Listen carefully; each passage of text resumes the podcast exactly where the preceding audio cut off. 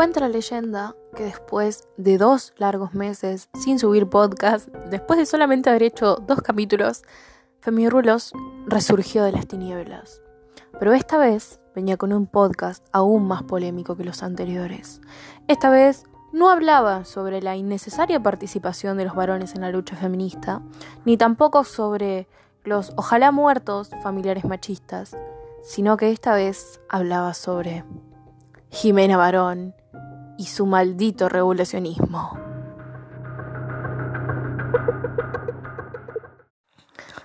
Para empezar vamos a hacer una introducción rápida de quién es Jimena Barón y por qué se armó todo este quilombo.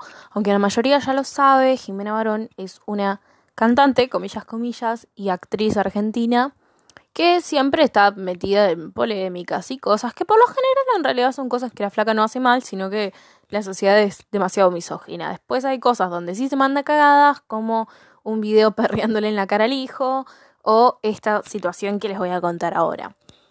Sucede que Jimena Barón decidió promocionar su nuevo tema llamado Puta con eh, afiches con su foto eh, y un número de teléfono, ¿no? Simbolizando ser exactamente los típicos papeles que podemos encontrar en la calle ofreciendo prostitución, que por lo general no son papeles de prostitutas autónomas, si es que se les puede decir así, aunque en realidad ahora vamos a entrar realmente en el tema de si existen o no las prostitutas autónomas, sino que en realidad detrás de todo eso hay víctimas de trata, hay proxenetas que amenazan a las pibas que vamos y sacamos esos papeles y rompemos esos papeles, y realmente hay un montón de cosas horribles e incluso el uso de esos papeles está penalizado y la policía lo sabe y no hace absolutamente nada. Em, y realmente hacer publicidad haciendo alusión a papeles que bajo la mirada de la ley están simbolizando la trata de personas es totalmente nefasto.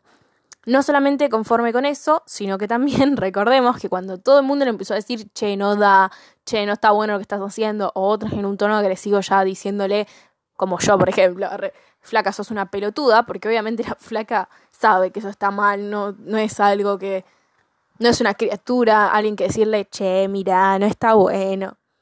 Eh, la flaca como disculpa, va, como disculpa, las disculpas las vamos a analizar después, mejor dicho, para seguir armando quilombo, publica una foto con Georgina Arellano. ¿Quién es Orellano? Lo vamos a ver a continuación, pero realmente es una figura muy nefasta dentro de lo que es la lucha del abolicionismo y el regulacionismo.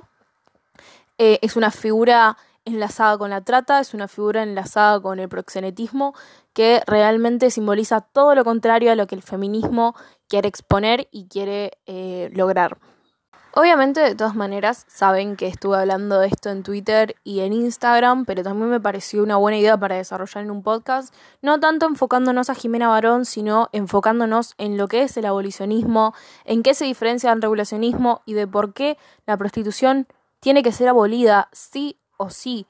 Em, lamentablemente los medios con toda esta temática problemática, mejor dicho, que salió, no nos apoyaron en lo absoluto Solamente vi un medio dándole la palabra a las abolicionistas, que fue el programa Ángel de Brito, que le dio la palabra a Sonia Sánchez, pero el resto de programas totalmente revolucionistas, apoyando totalmente las palabras nefastas de Jimena Barón, apoyando también sus disculpas nefastas, dándole lugar a que hablara Amar, eh, un montón de cosas que vos decís, dale, ¿entendés? Te veo un montón de público joven, estás literalmente diciendo mentiras, estás exponiendo esta mierda, esta idea liberal de que vender el cuerpo es algo empoderante o cool, cuando en realidad detrás de eso hay violencia, machismo, misoginia, millones de cosas, ¿entendés? Si nos ponemos a analizar los países donde se reguló la prostitución, aumentó la trata, aumentó la violencia, aumentaron los femicidios.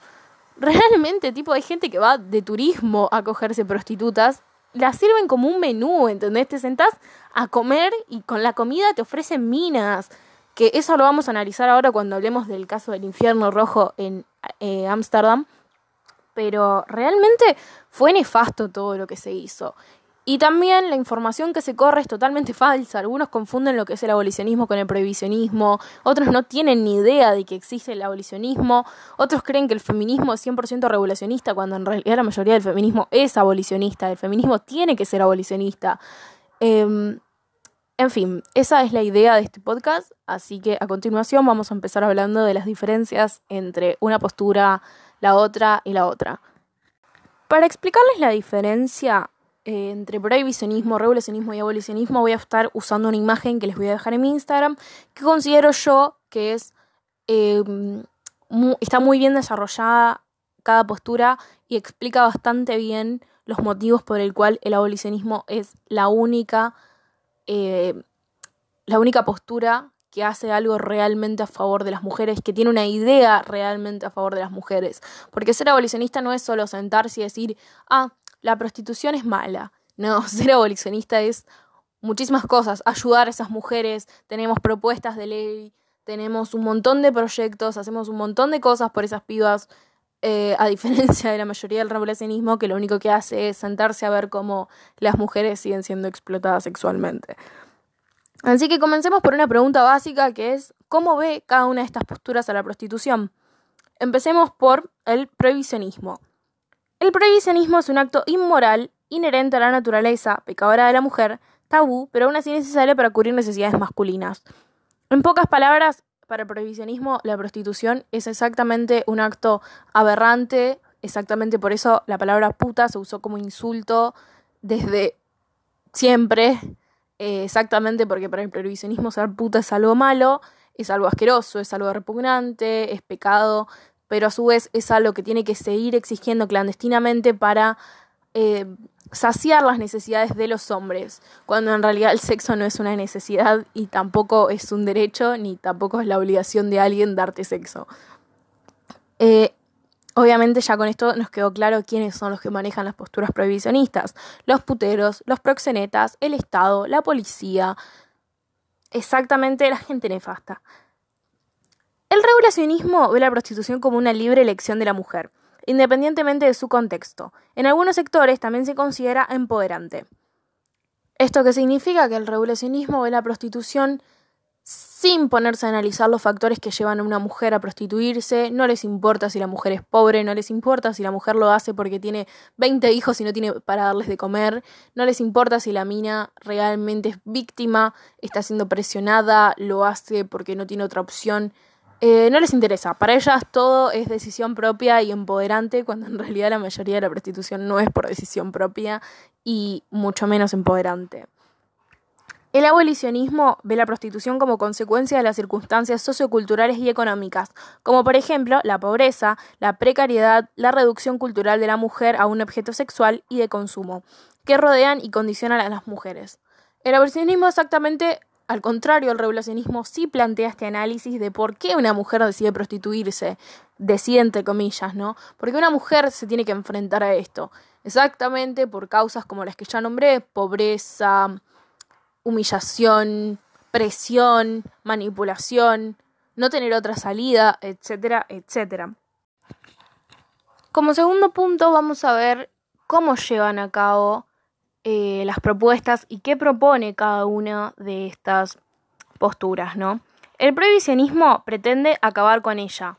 No tiene desarrollo de propuestas, o sea que no tiene algo que decir tipo, bueno, para acabar con ella vamos a hacer tal y tal cosa. Penaliza a la mujer prostituida. Con respecto al proxeneta no existe penalización, porque para ellos el crimen lo comete la mujer que se prostituye y no la persona que paga por eso o la persona que vende a esas mujeres como si fuesen objetos. Con respecto al comprador, no existe penalización, el comprador vendría a ser el putero.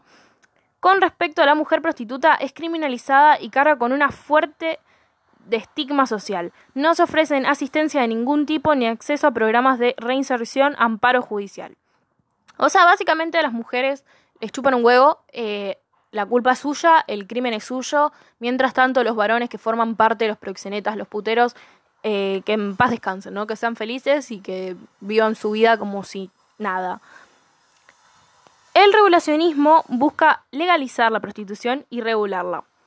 Su desarrollo de propuestas es amparar la prostitución bajo la ley, convirtiendo a los proxenetas en empresarios que garanticen que sus empleadas prostitutas gocen de derechos laborales. Se espera que así desaparezca la trata. O sea, la solución del de, regulacionismo es básicamente pasar a los proxenetas, de proxenetas a empresarios, es como si literalmente pasaran de vender mujeres a vender hamburguesas, qué sé yo, como si pasaran a ser dueños de un supermercado, entonces vos vas y elegís qué te vas a comprar hoy, ¿no? Pero en vez de ser objetos, en vez de ser alimentos, en vez de ser cosas de consumo, mujeres.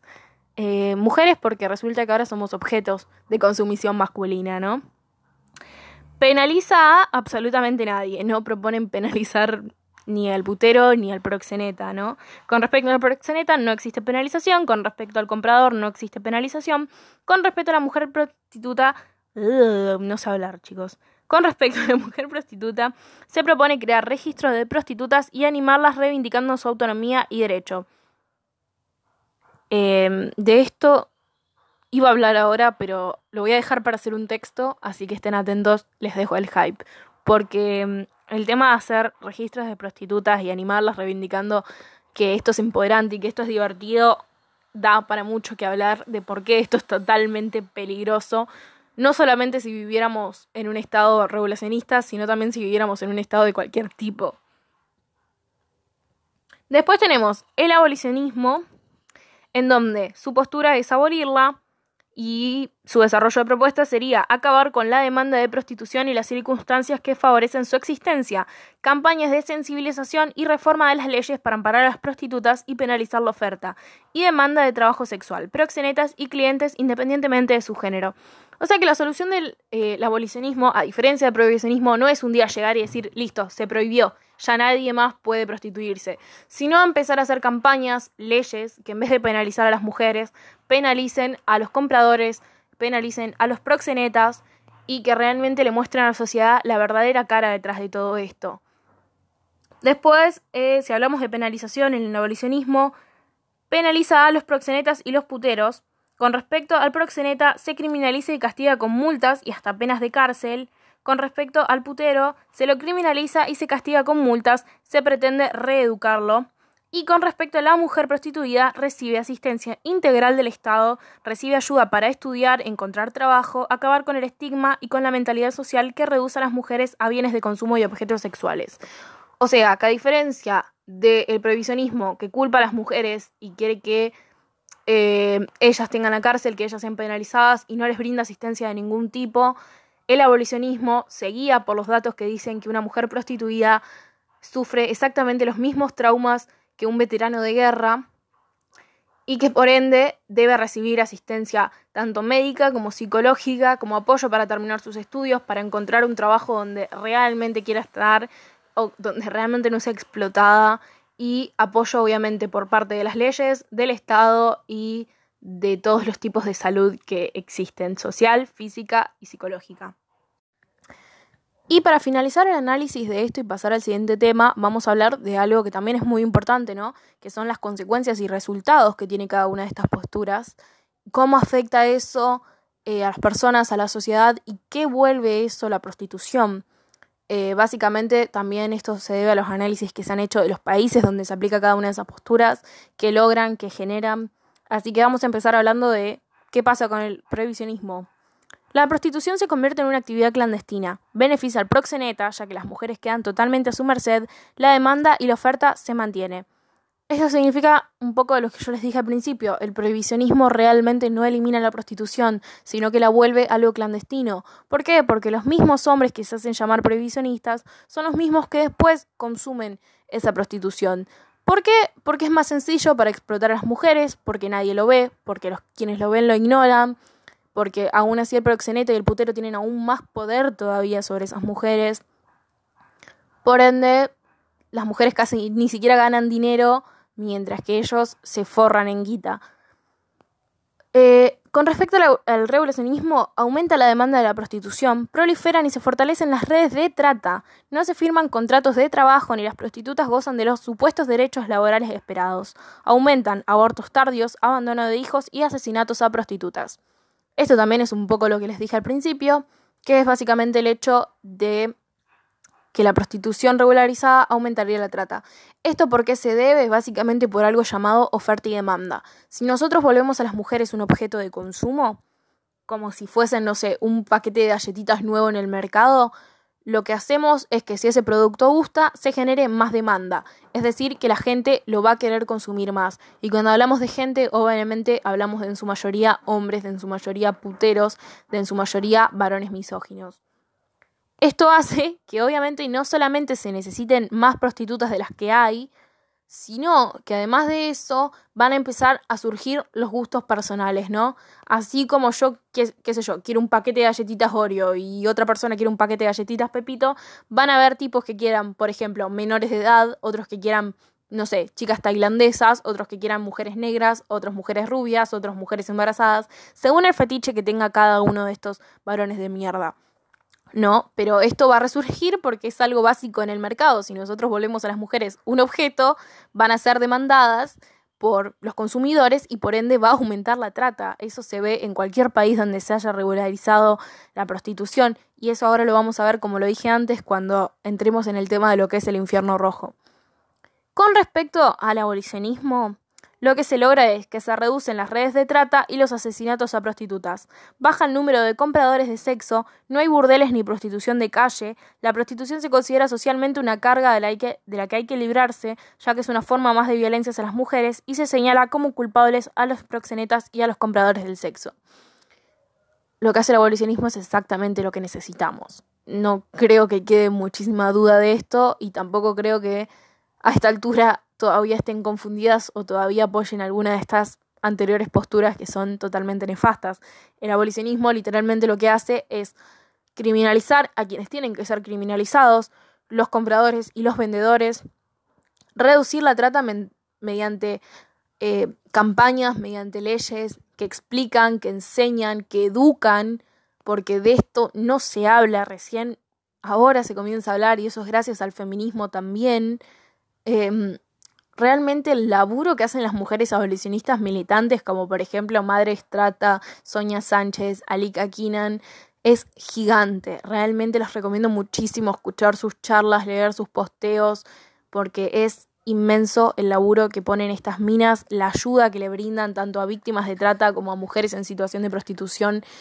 Em, realmente es increíble el laburo que hace el abolicionismo. A continuación, para seguir este tema, voy a hablar sobre lo que es el modelo alemán, que ya lo he repetido bastantes veces, que es un modelo regulacionista, donde a continuación las cosas que van a leer, que no les voy a leer todo lo que tengo acá, porque es un artículo bastante largo, aunque si lo quieren leer, tengo el link directo en mis historias destacadas de abolicionismo, que es realmente horrible, te remueve un montón, te pone la piel de gallina, a mí me generó ganas de vomitar la primera vez que lo leí, eh, aunque ahora ya se volvió un pan de cada día porque es un artículo que envío constantemente porque es muy fuerte, es muy fuerte y te deja muchísimas cosas en claro. Este fue el artículo que a mí me volvió abolicionista realmente. Empecemos por eh, este mismo artículo, donde en una parte nos cuenta que una cadena de los burdeles eh, con tarifa plana llamada Pussy Club, hablamos obviamente del barrio rojo en Ámsterdam, un lugar donde literalmente tenemos burdeles y bares que venden mujeres en sus vidrieras, como si estuviésemos ofreciendo comida o juguetes, eh, literalmente como si fuesen maniquís humanos eh, dispuestas a venderse por sexo. Y cuando digo dispuestas lo digo entre comillas, porque en realidad la mayoría son víctimas de trata. Pero eh, vamos a leer esto a continuación. Una cadena de esos burdeles con tarifa plana llamada Pussy Club llegó a los titulares de los periódicos cuando en su inauguración en junio del 2009 700 hombres hicieron cola para acceder al lugar.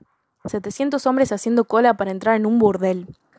Las largas colas en las puertas de las habitaciones de las prostitutas se prolongaron hasta la hora de cierre con muchas de ellas desmayadas de cansancio, dolor, heridas e infección, incluyendo dolorosos salpullidos e infecciones de hongos que se extendían por sus piernas desde sus genitales.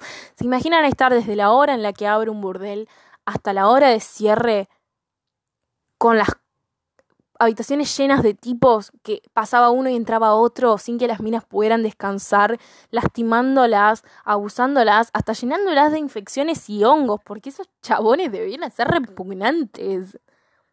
¿Realmente esto parece decisión propia? ¿Una mina quiere pasar esto por decisión propia? También se observa una reducción en la cantidad media que se les paga a las mujeres prostitutas, 30 euros por coito mientras ellas tienen que pagar 160 euros por una habitación y 25 euros de impuestos al día. Es decir, tienen que prestar servicios a seis hombres antes de empezar a ganar dinero. Exactamente esto es a lo que me refiero. Ni siquiera ganan ni tienen los derechos que dicen. ¿Por qué? Porque los proxenetas pasaron de ser quienes las vendían a ser quienes les alquilan los cuartos. Entonces, de todas maneras, ellas ganan una miseria comparado con lo que ganan estos tipos. Es más, incluso las venden tipo menú, y esto lo pueden, se los voy a leer a continuación también, porque eh, la persona que escribió este artículo solamente aportó un par, pero tampoco se los voy a leer todos porque es larguísimo, pero literalmente si vos te sentás en un bar en la zona roja o en lugares, eh, te van a ofrecer un menú o también incluso en páginas web públicas, ni siquiera tienen que entrar en la deep web, se vende eh, de este estilo. AF y ponen un nombre en alemán que no voy a leer porque voy a dar cringe, pero la traducción en español sería Zung Anal, que significa anal con la lengua. AFF, que la traducción sería penetración anal con puño. AO, que sería todo sin preservativo. Otro nombre raro en alemán, que sería jugar con heces y esperma. DP, que es penetración doble o sexo con dos mujeres, L, que es lamer los testículos, FFT, que es penetración completa con puño, FT, sexo oral sin preservativo y tragando esperma, GB, sexo en grupo, varios hombres, con eyaculación en la cara de la prostituta, todos, ¿no? Todos eyaculando en la cara de la mina, GS, sexo en grupo, KBP, defecar sobre la prostituta, SW, una mujer entre dos hombres, TBL, sin tabúes, todo está permitido, ZA, lamer el ano. Esto es exactamente, vos te sentás y le decís esas letras, tipo te dan el menú, vos le decís esas letras y ellos te traen lo que vos ofreces, ¿no? acompañado de comida muchas veces porque es como literalmente todo completo, ¿no? Ahora inclusive. Podés explotar una mujer y comerte un rico asado de paso. La ley que prohíbe el proxenetismo ha sido fácil de esquivar. Los proxenetas se han convertido en empresarios hoteleros que alquilan habitaciones a las trabajadoras sexuales. Se estima que cada un millón y medio de hombres compran sexo en Alemania. El 18% de los ciudadanos alemanes son consumidores regulares de prostitución y el 80% de ellos han estado alguna vez en un burdel. El 80% de hombres alemanes han estado alguna vez en un burdel y el 18% son consumidores regulares. Y eso hablando solo de hombres alemanes, no estamos hablando de la cantidad de turistas que van por día al barrio rojo. Se está viendo cómo crece la perversión entre los hombres compradores de sexo. Las prácticas son cada vez más peligrosas, dándose así un incremento de la violencia contra las mujeres bajo una falta total de protección. A este respecto se han llevado a cabo una serie de estudios que analizan la violencia en la prostitución.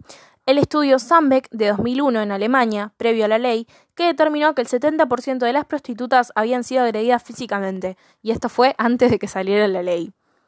Los compradores de sexo quieren distracción, Llaman a las mujeres Frisians, que significa carne fresca. Más de la mitad de las mujeres prostituidas no tienen una residencia fija, sino que son trasladadas de una ciudad a otra, llegando a veces a no saber dónde están.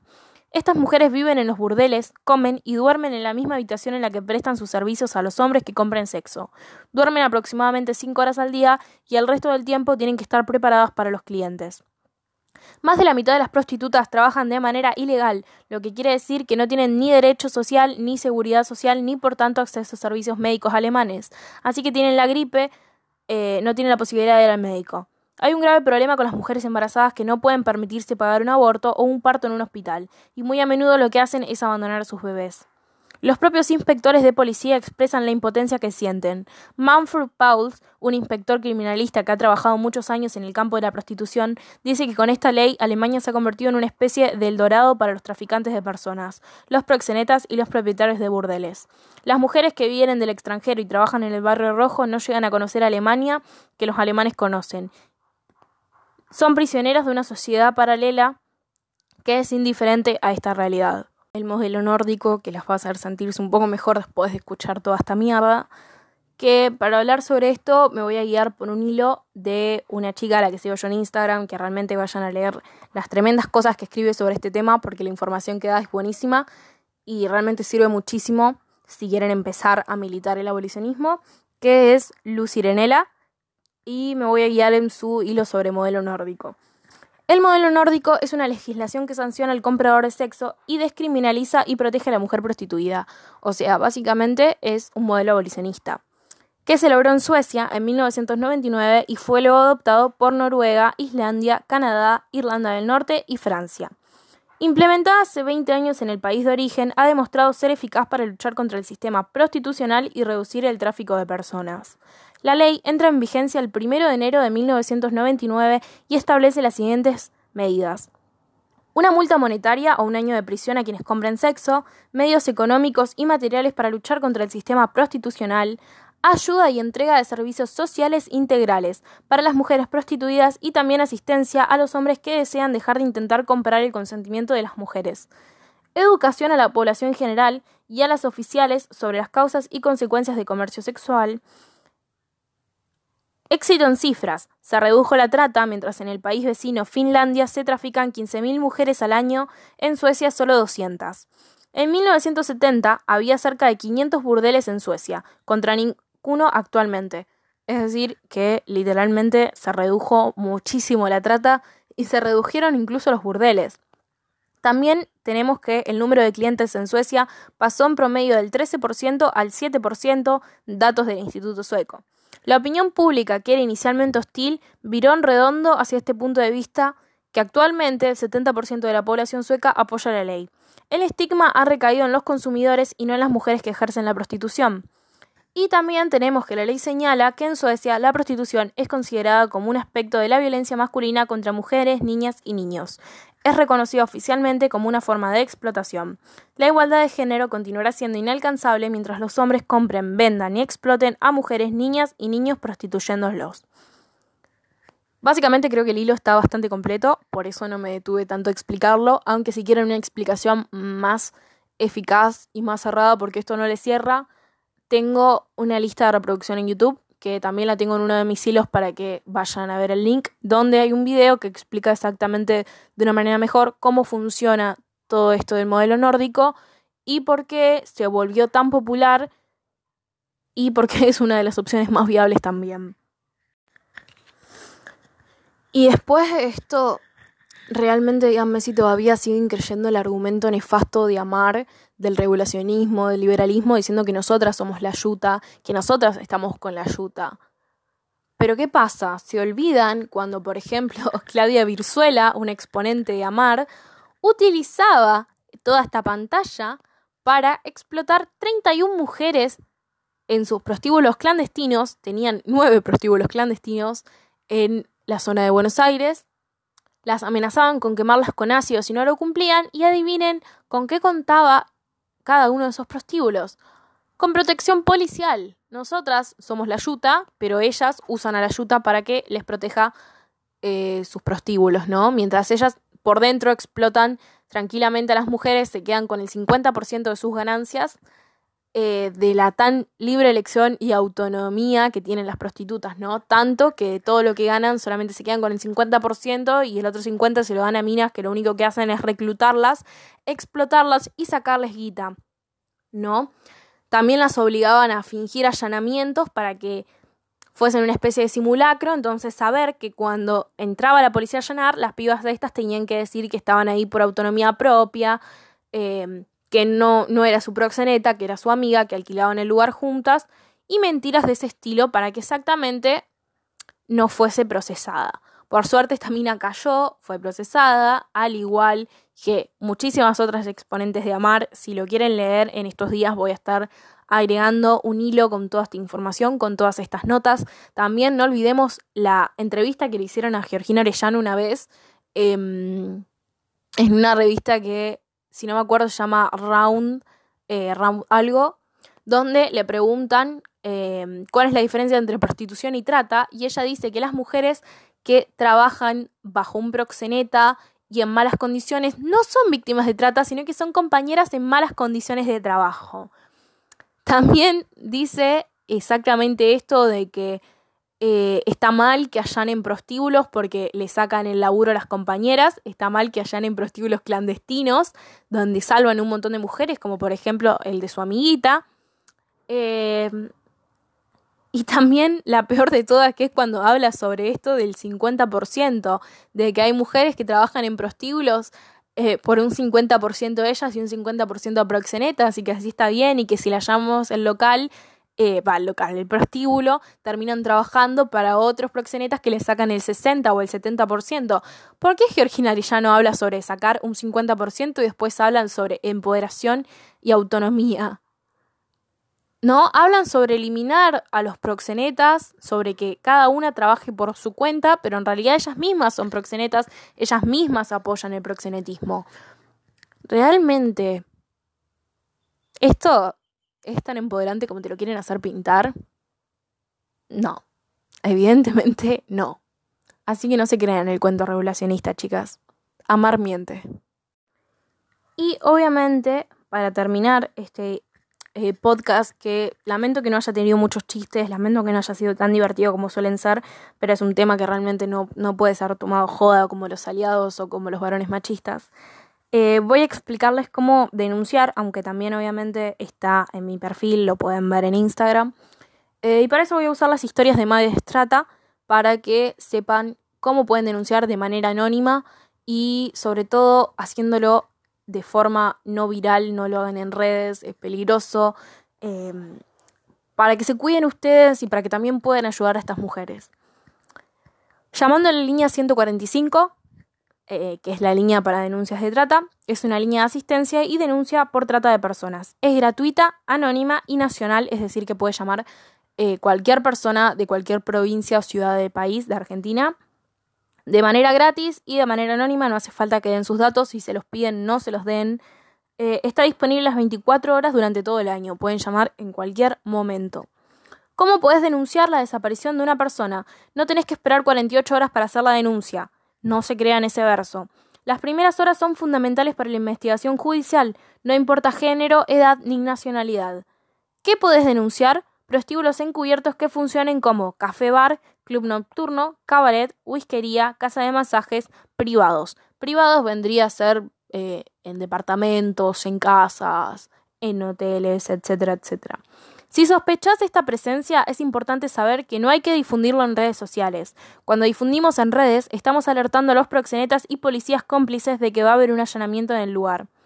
A partir de esas difusiones, los fiolos realizan movidas para trasladar el prostíbulo a otra zona, de manera tal que al ocurrir el allanamiento no hay nadie en el lugar.